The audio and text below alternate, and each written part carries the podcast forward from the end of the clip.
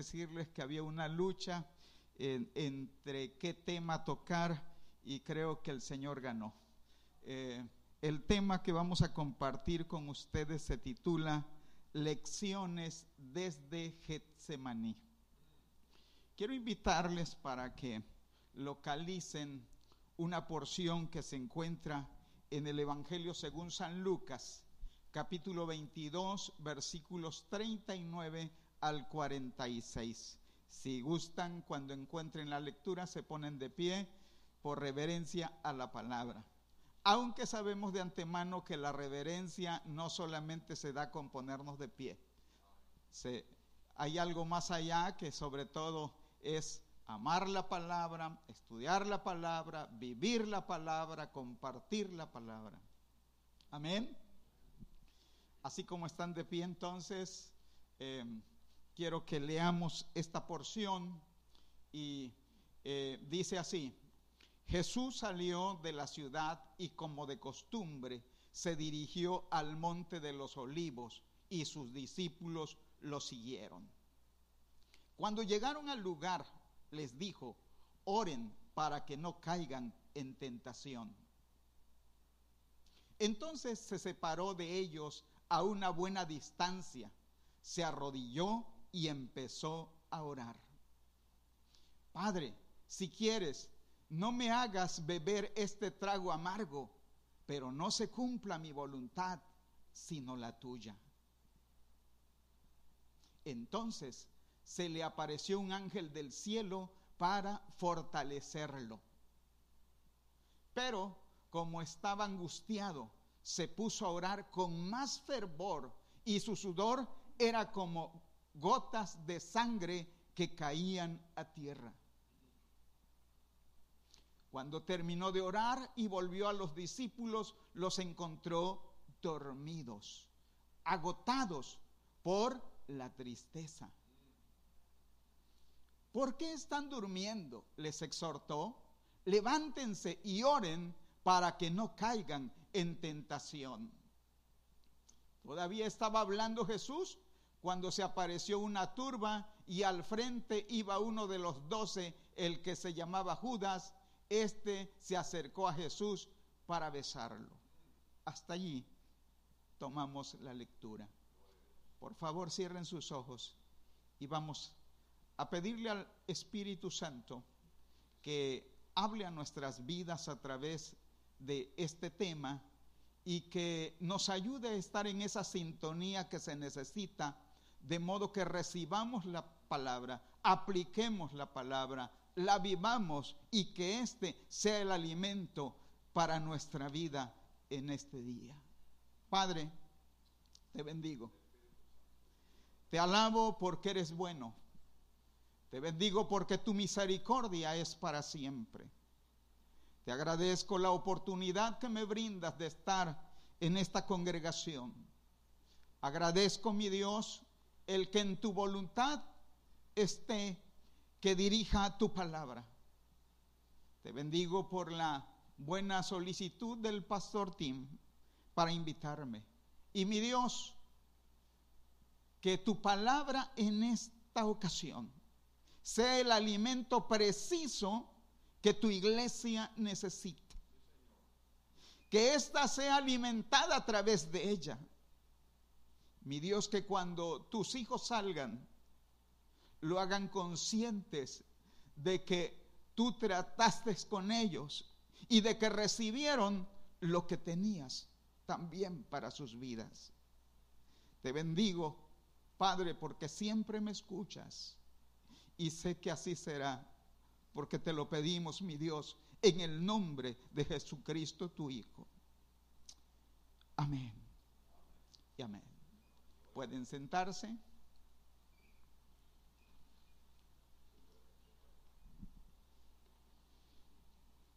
Como luego el tiempo no nos es suficiente para los que compartimos la palabra, quiero de una vez adentrarme al tema a través de la palabra Getsemaní. Esta tiene que ver con un nombre del lugar. Cuando ustedes leen este pasaje, y por cierto, no solamente el evangelista San Lucas lo toca, Marcos, Mateo también. Y nosotros encontramos con que en un pasaje dice que Monte de los Olivos y luego dice Getsemaní. Y cuando yo veía esto decía, por fin, Monte de los Olivos o Getsemaní, Huerto de los Olivos o Getsemaní. Y la respuesta que encontré es esta, que el Huerto de los Olivos es la parte amplia, ¿verdad? Y Getsemaní es un lugar más específico donde estaba una prensa de aceite. De allí que Getsemaní viene del griego Getsmaní y es una transliteración del arameo. La palabra prácticamente se traduce a prensa de aceite. Cuando usted va a Jerusalén, que por cierto, creo que a varios de ustedes el Señor les ha permitido eso. Cuando uno llega allí al huerto de los olivos, uno aprecia Jerusalén hacia allá eh, y hay una puerta allí que creo que se conoce como la puerta de San Esteban. Sí, y mirando eh, desde Jerusalén, desde esa puerta, usted ve inmediatamente el huerto al que nos referimos. ¿Mm? ¿Todos estamos aquí? Bueno, fíjense que Getsemaní, aparte de ser un nombre del lugar, por lo que acontece allí a nuestro Señor Jesucristo, Getsemaní tiene la connotación de prueba, de adversidad, de lucha. Y sobre todo cuando se trata de, de, la, de la palabra griega, entonces Getsemaní, mis hermanos, tiene que ver con algo que aprieta y que te aprieta a lo sumo. Hasta cuando, mis hermanos, el dolor es tan intenso que la persona tiene que gritar, Señor, ayúdame.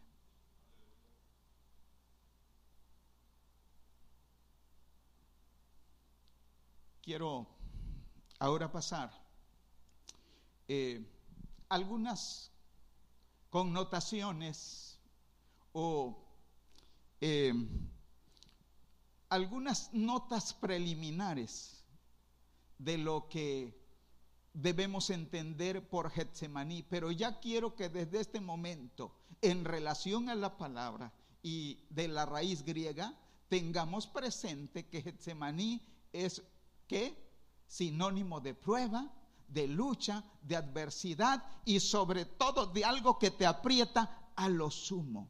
Más adelante vamos a volver a abordar esto. Pero las notas preliminares que quiero mencionarles en esta ocasión, eh, algunas, algunas de ellas son las siguientes. Getsemaní, mis hermanos, puede venir a todas las personas. Si, usted es una persona que ama mucho a Dios, que ora, que busca hacer la voluntad de Dios, eso no quiere decir que esté exento de un Getsemaní. Todos los que hemos sido llamados, en determinado momento, Dios nos va a tener un tramo allí, en nuestro Getsemaní. Y ese Getsemaní tendrá algún propósito de parte de Dios.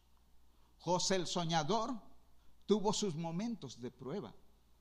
El patriarca Job los tuvo. El apóstol Pablo. Pero el Getsemaní más cruento fue el de nuestro Señor Jesucristo.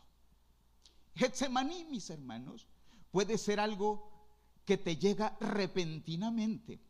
Cuando menos lo esperas afortunadamente es temporal. Getsemaní normalmente viene con un propósito divino, porque Dios jamás permitirá el sufrimiento para reírse de ti. Él siempre tendrá un propósito específico para aquello. Ya sea para que te rindas completamente a Él, ya sea para que entres a los planes y propósitos de Él, para que crezcas, para que madures. Pero siempre habrá propósitos divinos. Algo más. Getsemaní puede ser algo individual, puede ser algo familiar y puede ser algo grupal. No hace mucho, la humanidad vivió un Getsemaní a través de aquel virus. Y qué tremendo, ¿verdad? Porque aunque estaba la familia, la persona tenía que estar alejada si es que hubo un contagio. A ese virus se le llamó el virus de la soledad, donde la verdad no fue fácil.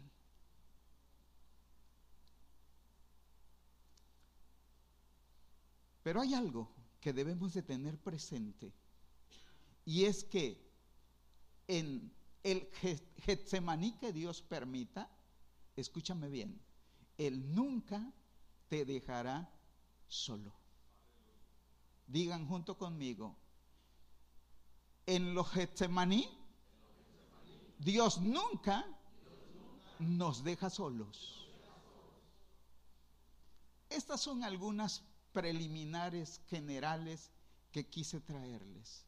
Y ahora sí, quiero que vayamos a las lecciones que en este pasaje Dios nos da sobre el tema que ya hemos abordado. Cabe mencionar, mis hermanos, que todo lo que nuestro Señor Jesucristo vivió en su última semana de ministerio sobre esta tierra eh, y que tiene que ver con la pasión, en cada día Dios tuvo algo importante en Jesús para nosotros. Y hoy yo espero que ustedes estén muy atentos para recibir estas lecciones que nuestro Señor nos da en este pasaje. ¿Estamos listos? Pasamos a la primera lección y es esta. Todo llamado divino tiene un Getsemaní. Quiero preguntarles, ¿Cuál era el propósito de nuestro Señor Jesucristo al venir a esta tierra? ¿Cuál fue su propósito principal? Ir a la cruz y dar tu vida por ti y por mí. Esa era su misión, o fue su misión. Y saben que esa misión tuvo su Getsemaní. Moisés fue sacado de las aguas con un propósito divino. Moisés también tuvo sus momentos de prueba. Su propósito era que sacar al pueblo de la esclavitud y llevarlo a tierra libre, a la tierra prometida. José el soñador vino a este planeta también con un propósito divino. Y en ese propósito también José el soñador tuvo sus momentos muy difíciles. Por ejemplo, el sufrir el desprecio de sus hermanos, el que ellos intentaran matarlo, el que fuera vendido como esclavo, aquel falso que se levantó en su contra en la casa de Potifar, el estar en la cárcel.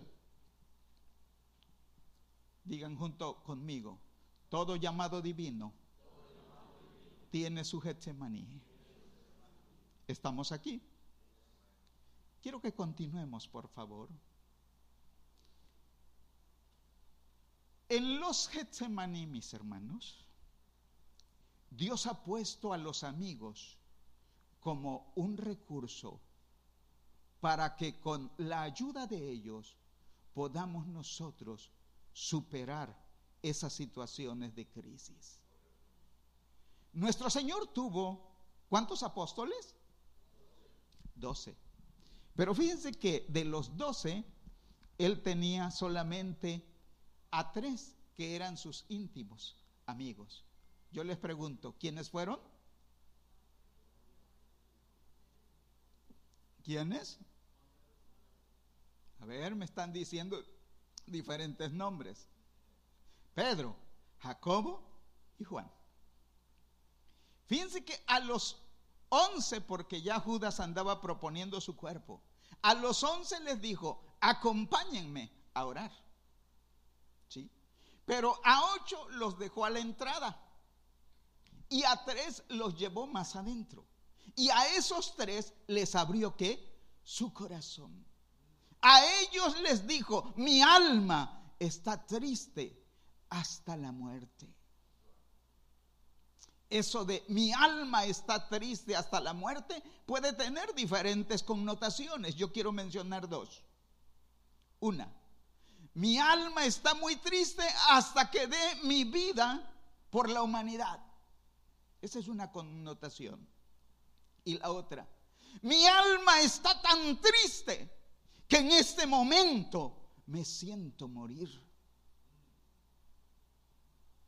Y mis hermanos, hay situaciones críticas donde la verdad sentimos que no la vamos a pasar. Pero saben, Dios ha puesto amigos que Dios va a usar para ayudarte a salir. Para nuestro Señor Jesucristo fueron Pedro, Jacobo y Juan. Escúchame, sobre todo los flemáticos, somos muy selectivos para escoger a los amigos. Pero fíjense bien que es necesario que le subas dos rayitas a lo de flemático y te hagas un poco más sanguíneo. Escoge amigos, pero no los escojas tanto para que te ayuden en tiempo de necesidad. Escógelos para que tú puedas tener eh, relación, ¿verdad? Porque el ser humano no fue diseñado para estar solo. ¿Sí? Dios ha puesto a buenos amigos. Fíjense bien lo que les voy a decir la familia en determinado momento, la familia sanguínea te puede fallar. Pero hay amigos que van más allá de la familia sanguínea. Yo quiero preguntarles, ¿puedes hacer en este momento un recuento de los amigos que tienes? Pues sabes que Dios los ha puesto como un recurso para que en los momentos críticos tú puedas ir a ellos.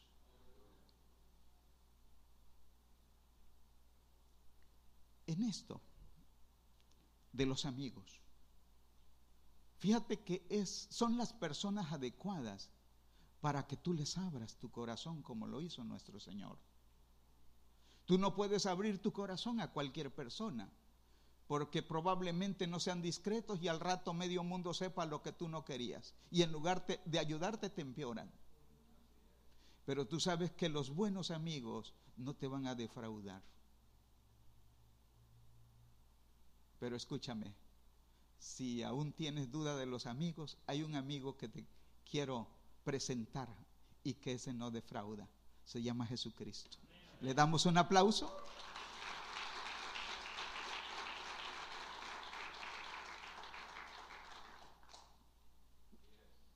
En internet, ustedes van a encontrar un video que se llama Somos Mutantes. Y allí un médico que muy probablemente, si no estudió psicología, tiene nociones. Él dice que tú debes abrir tu corazón, porque si tú no lo abres, un día un cirujano lo hará por ti. Puede darse ese momento, pero que Dios nos ayude. Y por eso ha puesto a buenos amigos. Continuamos, por favor. Aquí encontramos otro recurso. Y es esta otra lección que Dios nos ha dejado en el Getsemaní que tuvo. La oración como el principal recurso para esos momentos de crisis. Él dijo, velad y orad para que no entréis en tentación. Aparte de los amigos, Dios te ha dicho, ora, para que en esos momentos de crisis la tentación no te gane. Y nuestro Señor Jesucristo nos puso el ejemplo. Cabe mencionar que ese huerto de los olivos es a donde él solía ir continuamente a orar, ¿sí o no? ¿Sabían ustedes que él ama tanto ese lugarcito que cuando él venga va a llegar ahí precisamente? Pues saben que en el momento de, prueba para él, antes de ir a la cruz, dice la palabra que, escogió ese, e, ese huerto. Algunos dicen que probablemente ese huerto pertenecía a uno de sus apóstoles y que por lo tanto él tenía entrada libre allí. Es lo que algunos dicen. Pero a él le gustaba ir a ese lugar. Pero saben, no le gustaba ir para tender una hamaca y acostarse. ¿Sí? Él iba a qué? A orar. Ese día de su prueba, dice que el oro cuántas veces? Tres. Y el número tres, mis hermanos, tiene un gran significado. Mis hermanos, muchas veces las personas no logran cruzar el valle de Getsemaní porque no han sabido apoyarse en los amigos y tampoco han clamado a Dios en esos momentos. Si la oración se ha hecho, muy poco. Por eso la tentación gana. Yo he tenido muchos Getsemaní y saben, por experiencia sé que la oración es clave para esos momentos difíciles. Yo no sé si alguno de ustedes en este momento, o personas que nos están viendo a través de las redes sociales, estén cruzando por situaciones difíciles. La oración es el principal recurso. Por cierto, ¿cuál es el teléfono de Dios? Es el 333. Muy fácil, más que el 999, ¿verdad? Sí. ¿Cuál es el 33.3? Jeremías, que dice, por cierto, clama a mí y yo te responderé y te enseñaré cosas grandes y ocultas que tú no conoces. Continuamos, por favor, y vamos a otra lección. Y esta tiene que ver con lo siguiente, con, con que la experiencia a pesar de los amigos, se vive solo.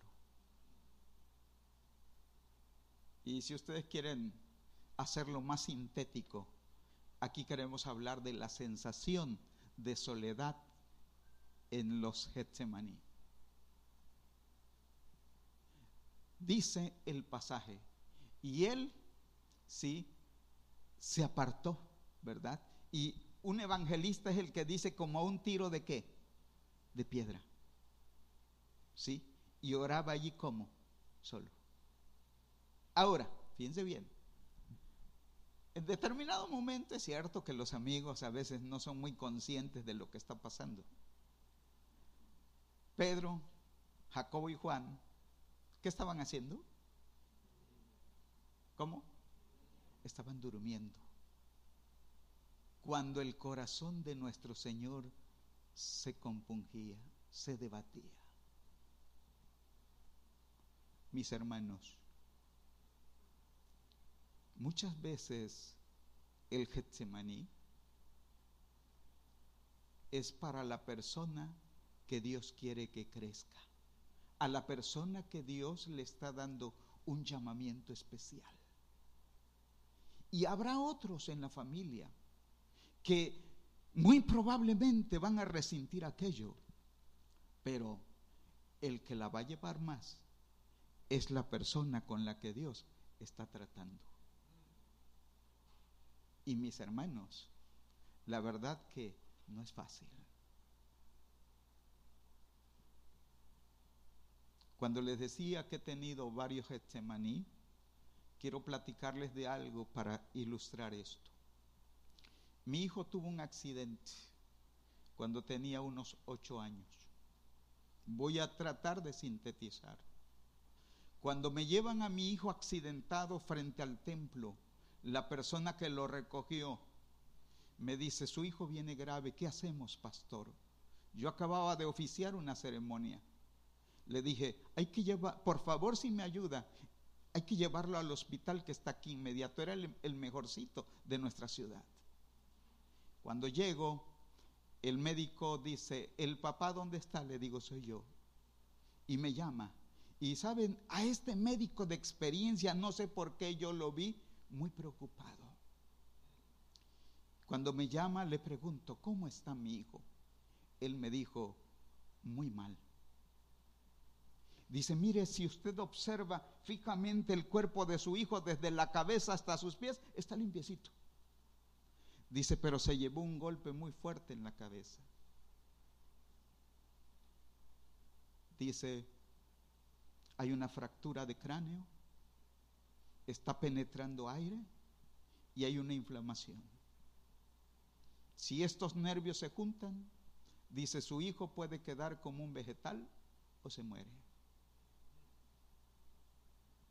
Y le pregunto al doctor, le digo, ¿y doctor qué hay que hacer? Y escuchen lo que me dijo. No se puede hacer nada. No se puede hacer nada. Y aquello impactó mi corazón. Pero ¿saben qué? Yo bendigo al Espíritu Santo. Que en ese momento de crisis, el Espíritu Santo me dice, es lo que dice el médico. Pero yo digo otra cosa. Y cuando escuché aquello, yo dije, mientras mi hijo viva, yo voy a luchar por su vida. Mientras respire, yo voy a luchar por su vida. Y si allí no había solución, dije, yo voy a buscar una. Y pensé en llevármelo a la ciudad de Toluca, que nos queda una hora y cuarto más o menos de Zitácuaro. Y saben, hay veces que uno en los momentos de crisis como que no reacciona muy bien y yo creo que no tomé una decisión muy sabia, porque pensando en que las ambulancias, cuando no estaba el chofer, no tenían gasolina, estaban descompuestas, dije, entonces dije, me lo llevo y lo subimos a mi auto. Para colmo, ¿saben? Toda, toda la travesía de Zitácuaro a Toluca a vuelta de rueda. A vuelta de rueda el médico me había dicho, si acaso a su hijo le quedan cuatro horas de vida y a vuelta de rueda. Yo dije, me equivoqué, no tomé una decisión sabia. Dije, si lo hubiera subido una ambulancia, esta se abriría paso. Pero yo voy aquí a vuelta de rueda. Y mis hermanos, con aquello en mente, pero ahora escuchen lo siguiente. Mi esposa iba a mi lado. Pero como mi esposa las impresiones fuertes le hacen mucho mal, yo sabedor de eso, no le dije la realidad. Mi esposa iba allí, pero el que iba viviendo la situación era yo. Porque mi esposa pensaba que era cualquier cosa, porque el cuerpo de mi hijo se veía limpiecito. Cuando llegamos a la ciudad de Toluca, se estaban cumpliendo ya las cuatro horas que el médico había dicho. Cuando llegamos allá a Toluca le digo a mi esposa, ¿qué hacemos? Y cuando le pregunto eso, mi hijo empezó a vomitar mucha sangre. Cuando el cuadro, mis hermanos, era demasiado aparatoso. Si usted lo ha vivido, sabe lo que esto significa. Cuando el cuadro estaba más aparatoso, todavía el enemigo busca darle a uno y me dice, el médico tenía razón, ya se cumplieron las cuatro horas, tu hijo va a morir. Pero sigo bendiciendo al Espíritu Santo que me dijo lo siguiente en ese momento más crítico, todo está bajo control. Todo está bajo control. Yo no sé por qué situaciones esté pasando. Yo no sé si en el grupo que tengo aquí o los que están mirando a través de las redes, esté cruzando por una situación muy difícil, que los médicos te han dicho que no hay solución. Si es otra situación, si perdiste tu casa, si te asaltaron, si falleció algún familiar inmediato, si recibiste un diagnóstico muy cruel, yo no sé cuál es tu situación. Pero escucha estas palabras. A pesar de lo aparatoso de la situación, Dios tiene el control. Fuerte el aplauso para nuestro Dios.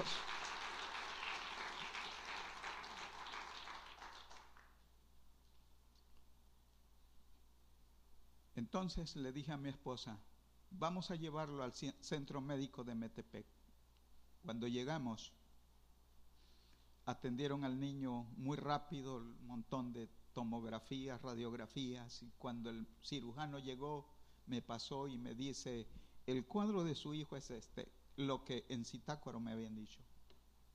Pero ahora le pregunto, y doctor, eh, ¿qué hay que hacer? Dice cirugía inmediata. Le digo, ¿y qué probabilidades hay de que mi hijo viva o de que quede bien? Escuchen lo que me dijo. Todas. Todas las probabilidades de que su hijo supere esto. Dice, ¿qué hacemos? Le digo, pues, lo que usted dijo en la cirugía. Mis hermanos, a los ocho días, mi hijo ya estaba tocando de nuevo en el templo.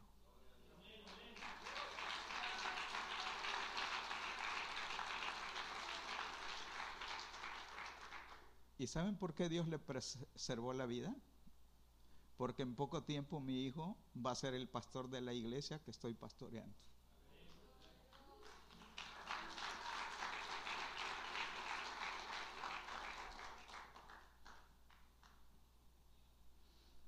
Pero la experiencia, mis hermanos, de Getsemaní muchas veces es un tracto directo con la persona con la que Dios está llamando o con la que Dios quiere tratar para llevarla a otro nivel. ¿Fue duro para mí? Fue duro. Pero yo bendigo al Señor porque aquella experiencia me ayudó a confiar más en Dios yo sé que en las situaciones más cruentas Dios está conmigo y que con su ayuda voy a salir adelante. De igual manera, a ti que me estás escuchando, quiero decirte que por más cruda que sea la situación que estás viviendo, con Dios saldremos adelante. Pero ¿qué con nuestro Señor? Allí en esa experiencia, mis hermanos, de aparente soledad, cuando Él clama, dice la palabra que los ángeles vinieron y qué? Y le confortaban. Dios usará personas o el mismo Espíritu Santo estará contigo en ese momento para confortarte. Quiero que pasemos a lo siguiente.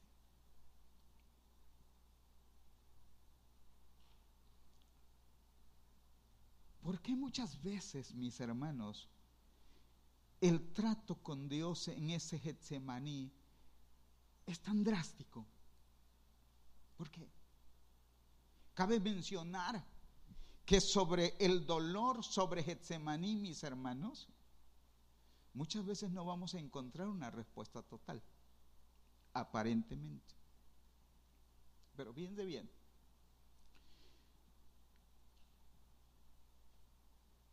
muchas veces, sin querer, sin darnos cuenta, Dios tiene que permitir aquello de esa manera, porque nosotros, a veces sin darnos cuenta, como dije, somos egocéntricos. A veces a pesar de que un día le rendimos nuestra vida a Jesucristo y que como dijera el apóstol Pablo, ahora ya no vivo yo, seguimos viviendo nosotros y no le permitimos al Señor realmente ocupar el centro de nuestra vida. Queremos que las cosas se hagan a nuestra manera. Y muchas veces, mis hermanos, en ese Getsemaní hay una lucha de Dios contigo, como la hubo con Jacob. Hasta que Dios ve, mi hermano, que tú levantas las manos y le dices, me rindo. Tú sabes por qué. ¿Qué hizo el patriarca Job cuando perdió a sus diez, hijos de golpe? Dice, Jehová dio, Jehová quitó, sea su nombre bendito. ¿Qué dijo nuestro Señor?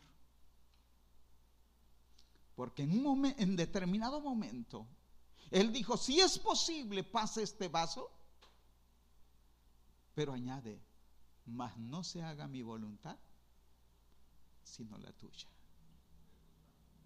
En ese trato que a veces parece demasiado cruel, es la lucha de Dios con tu yo. ¿Y sabes qué?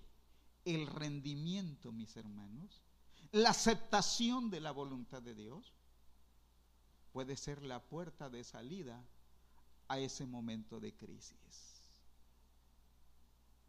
Quiero que pasemos inmediatamente a la siguiente lección.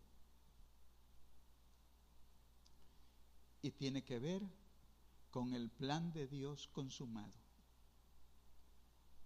Dice, cuando Jesús. Hubo tomado qué? El vinagre. ¿Qué más dice el pasaje? Ajá. ¿Dijo qué? ¿Y qué más sigue diciendo?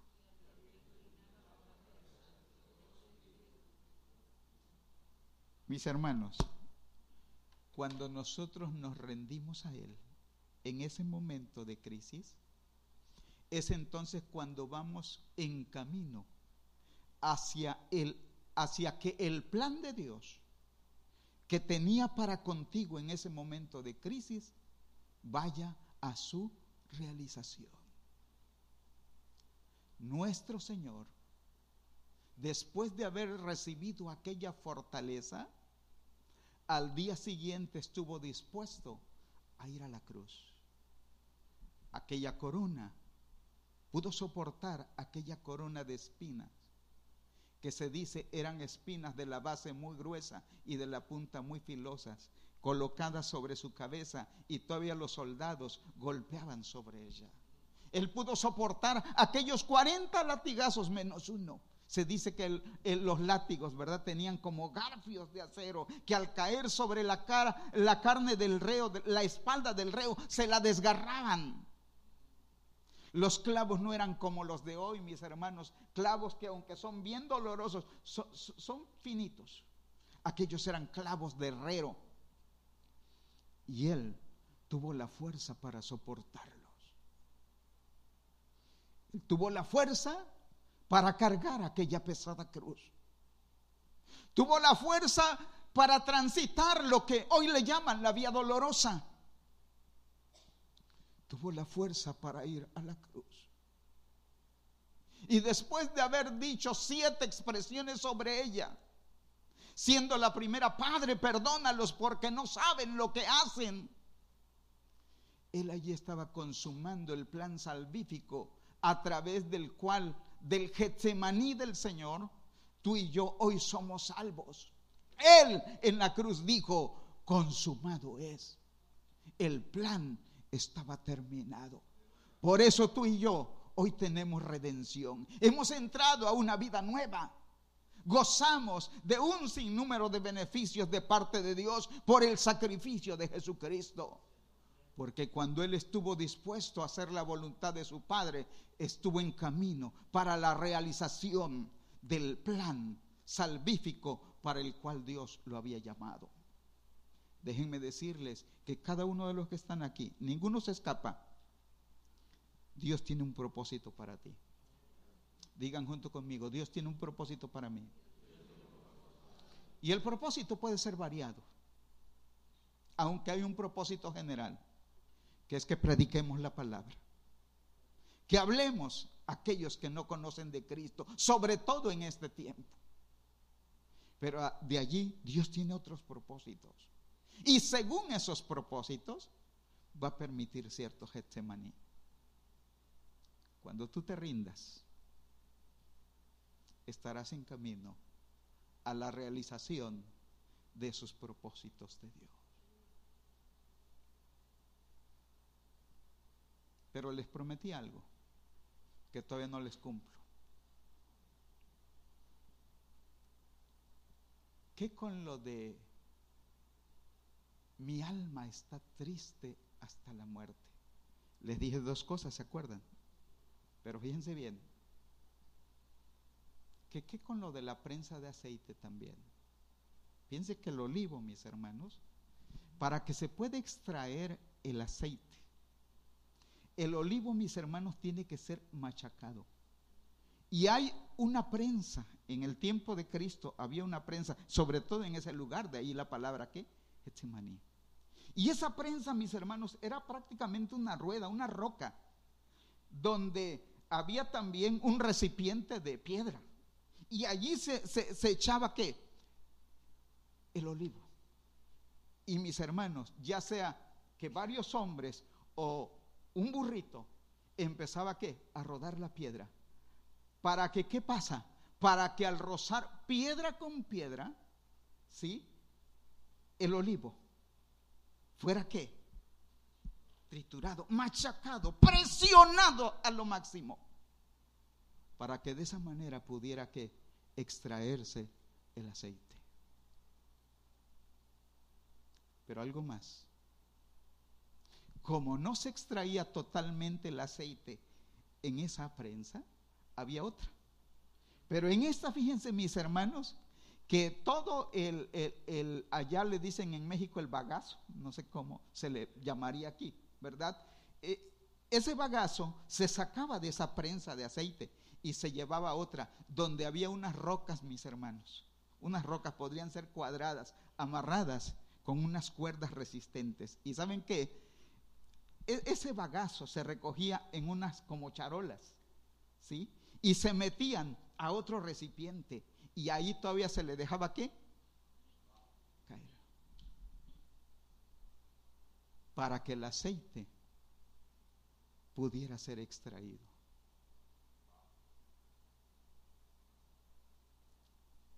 Pero ¿qué con el sudor?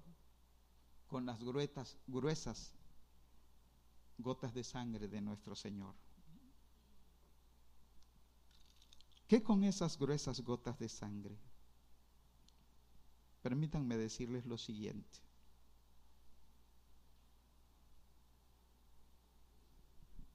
A esa enfermedad o a ese mal se le conoce como hematidrosis, que consiste en que las áreas de mayor capilaridad, que puede ser la frente, el rostro, las manos, los pies, la cabeza y el cuello, se tiñen de sudor de sangre. Es una afección muy poco frecuente, pero bien documentada. Hay un catedrático de fisiología en una universidad de Navarra, se llama este personaje Santiago Santidrián, y este hombre dice que esta dolencia, ¿sí? es causada por una intensa descarga nerviosa que estresa el organismo y provoca una dilatación de los vasos sanguíneos que rodean las glándulas sudoríparas. Las presiones sobre los vasos sanguíneos subcutáneos que pueden llegar a romperse, empapando así la piel de un sudor sanguinolento. Eso fue lo que sufrió nuestro Señor. Sí. Era tanta la presión en ese momento, tanto su dolor, que ese estrés tan fuerte dice que provocó este problemita. Son pocas las personas que lo experimentan. Se dicen que en el mundo al menos 60 personas en todo el mundo son las que en este momento lo podrían estar sufriendo. Pero tiene que ver con esa tensión fuerte. ¿Por qué estoy concluyendo con lo de la prensa y con lo del el sudor, las gruesas gotas de sangre Mis hermanos, escúchenme bien. Tú podrías en este momento estar sintiendo que tu dolor es el acabose. Y trato de entenderte porque he vivido esas situaciones. Pero escúchame bien. Cuando pienses que lo estás sufriendo todo, piensa que hubo alguien que lo sufrió más que tú. ¿Y que sabe por qué lo sufrió? Para entenderte y para comprenderte. Yo quiero invitarles para que se pongan de pie.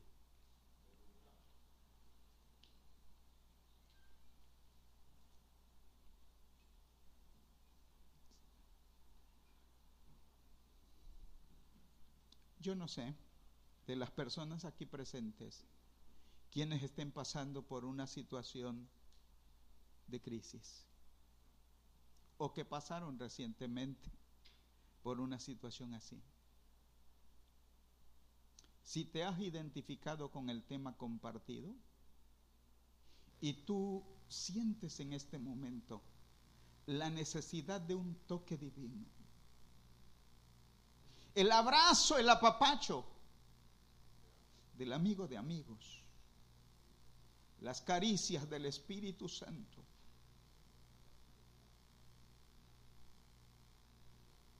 Hay un fluir especial del Espíritu Santo en este lugar. Yo quiero invitarte para que cierres tus ojos. Y si sientes pasar a este, a este altar, el altar es nuestro lugar de refugio. Dios está aquí para ayudarte. ¿Te atreves a dejar tu lugar y venir aquí?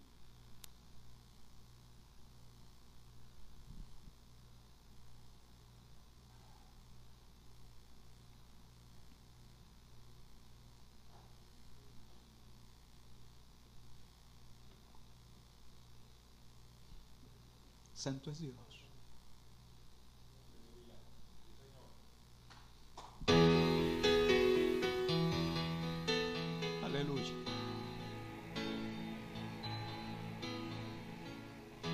Necesitas ese toque del Maestro.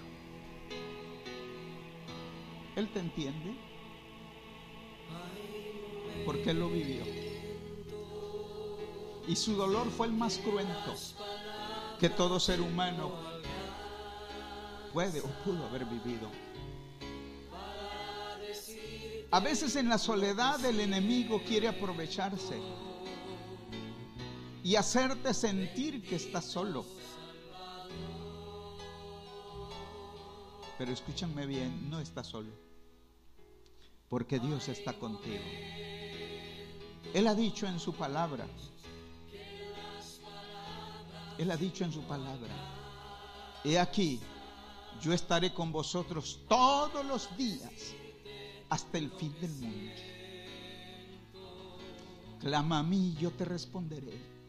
Y te enseñaré cosas grandes y ocultas que tú no conoces.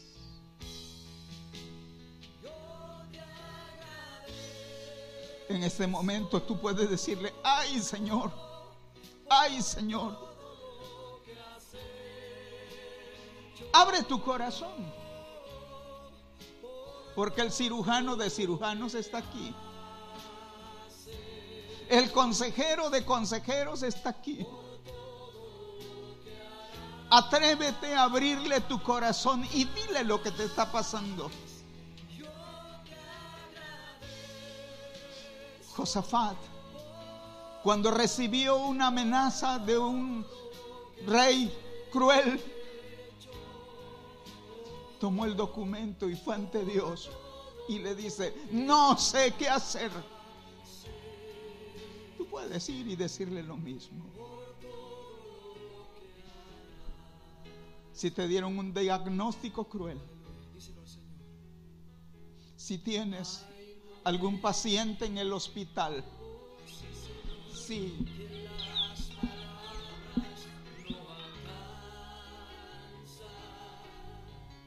Si tuviste una pérdida, cualquiera que sea la situación, platícasela a Dios.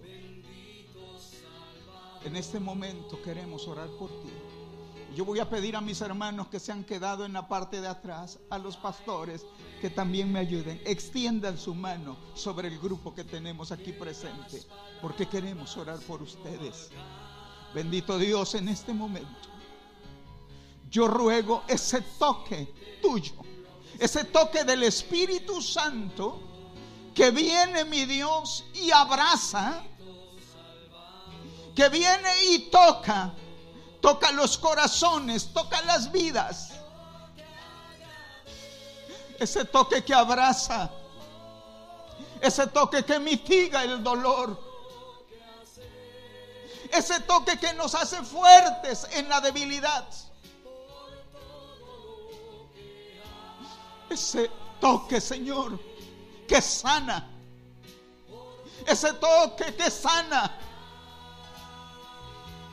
para los que están enfermos y que han recibido un diagnóstico drástico, pongan su mano en la parte enferma.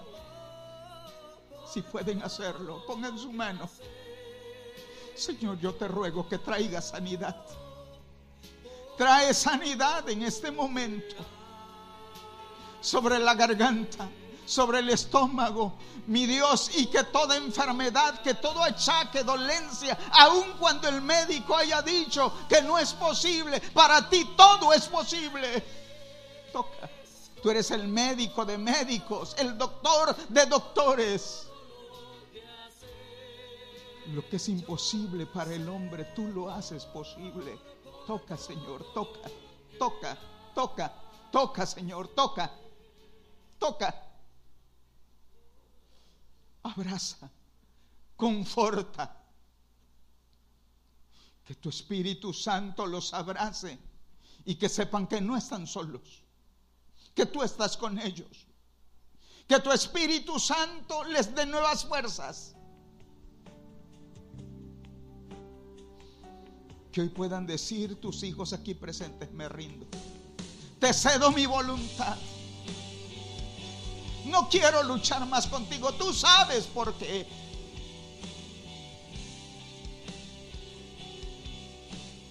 Y mi Dios, permite que el propósito por el cual tú estás permitiendo ciertos maní en este grupo, que el propósito que tú tienes para cada uno de ellos se cumpla. Pero que hoy haya ese rendimiento a tu voluntad. Que puedan decir, hágase tu voluntad, Señor, y no la mía. Hágase lo que tú quieres. Que tus propósitos en mí se cumplan. Dile eso, mi hermano. Dile eso, mi hermana. Las personas donde nos están mirando. Dile eso al Señor que tu voluntad se cumpla. Gloria a Dios. Gloria a Dios. Gloria a Dios. Gloria a Dios. Toca, bendito Dios, toca. Toca. Que tus hijos puedan percibir ese toque divino, ese abrazo, Señor que necesita. Muchos vinieron porque creían que hoy tú tenías algo especial para ellos. Este es el lugar de refugio que tú tienes para tu iglesia. Este es el lugar de refugio que tienes para aquellos que no, no encuentran solución en la vida.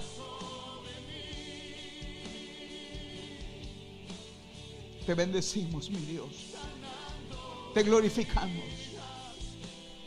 Eres grande, sublime, hermoso. El más maravilloso.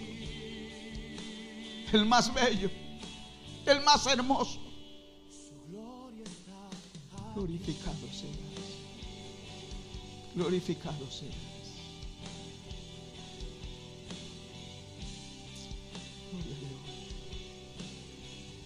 Gloria a Dios. Gloria a Dios. Algo está cayendo aquí.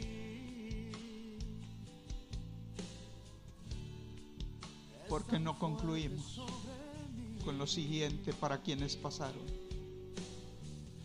Díganle, Señor, en medio de mi dolor,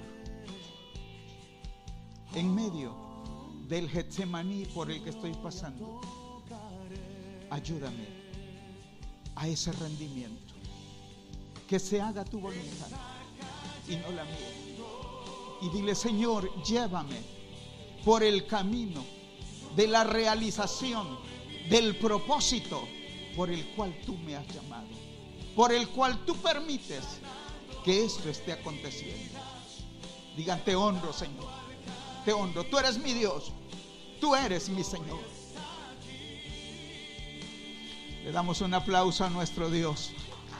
Y yo les agradezco su atención, agradezco al pastor la oportunidad y mis hermanos les amo. Que el Señor les bendiga. Mis oraciones siguen a favor de ustedes.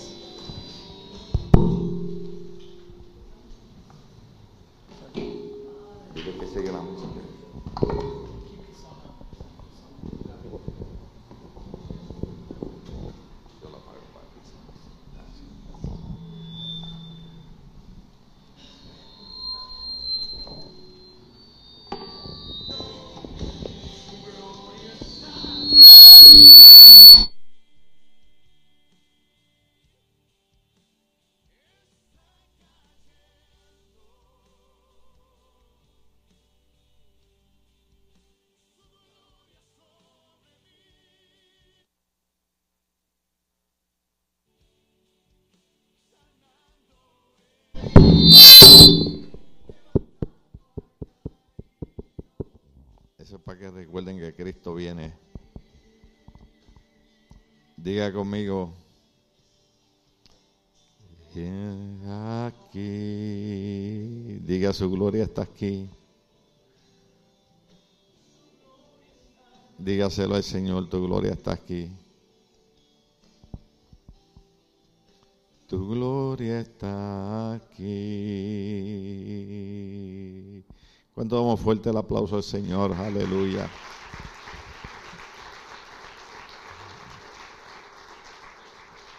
Dios es tan bueno que nos recuerda que cada uno de nosotros, nadie se escapa. Yo por años siempre he dicho, hoy usted brinque y salte, pero un día de esto va a estar en una cama en un hospital. ¿Cuántos me han oído decir eso? Porque a veces